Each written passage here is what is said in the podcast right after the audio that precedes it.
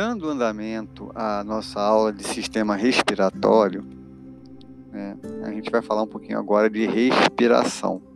Né? Então, o que é respiração?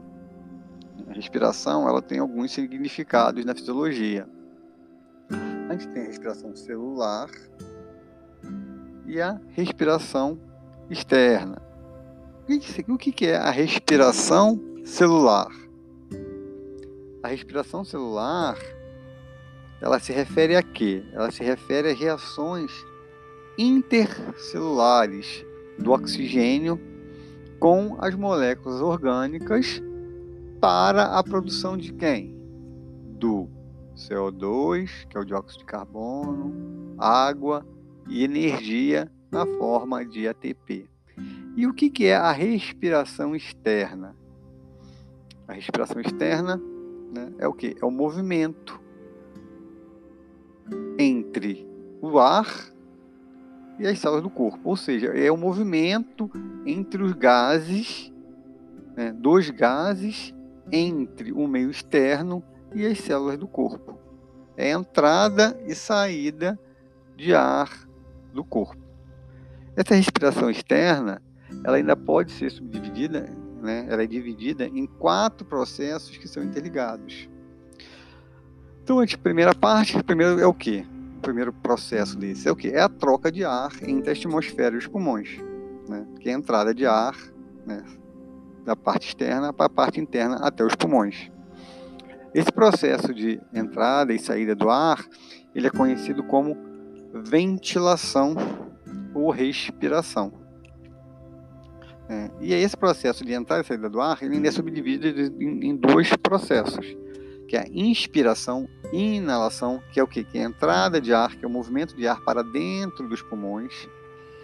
E a gente tem um outro processo, que é a expiração, exalação, que é o quê? Que é a saída do ar para fora dos pulmões. Tá? Esses dois mecanismos juntos, né, pelo quais a ventilação ocorre, ele é chamado de quê? De mecânica respiratória ou mecânica da respiração. Tá, então, primeira etapa, o ar entrou nos pulmões. Depois, qual é a segunda etapa? É a troca né, de CO2 e O2 entre o pulmão e o sangue. Qual é a terceira etapa? Esse O2 e CO2 eles vão ser transportados pelo sangue. E qual é a quarta etapa? É a troca de gases entre o sangue e as células. Então a gente pode ver que essa respiração né, externa, né, que, é, que é a parte que ocorre fora da célula, ela necessita de quê? De uma cooperação entre quem? Entre o sistema respiratório e o sistema circulatório. Né? Então, sem isso, vai, eles estão muito interligados para que isso, essa respiração externa ocorra. Tem que ter essa cooperação entre esses dois sistemas. Né? O sistema respiratório ele é formado né, pelas estruturas envolvidas com a ventilação e com a troca gasosa. A gente já falou na aula anterior que a gente tem duas divisões, uma funcional e uma estrutural. No caso aqui, a gente está falando aqui agora um pouquinho, né? A gente tem o sistema, vamos falar um pouquinho da forma funcional, que a gente vai falar o quê? Que são as sistema condutor, que são as vias aéreas, aquela que, que conduz o ar do meio externo para dentro dos pulmões, onde vai ter a troca gasosa, e a área de respiração, que é onde tem os alvéolos. O que são os alvéolos? São uma série de sacos que estão interconectados e associados né, aos seus capilares pulmonares. Tá? É, e essas estruturas, elas que formam a superfície troca de O2 e CO2 é, com o sangue, tá?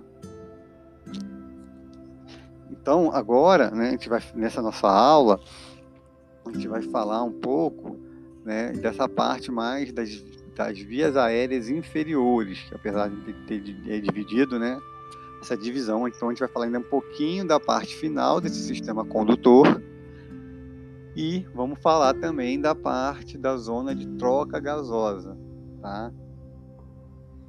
É, lembrando que para entrada e saída do ar, a gente depende do que? Da mecânica respiratória.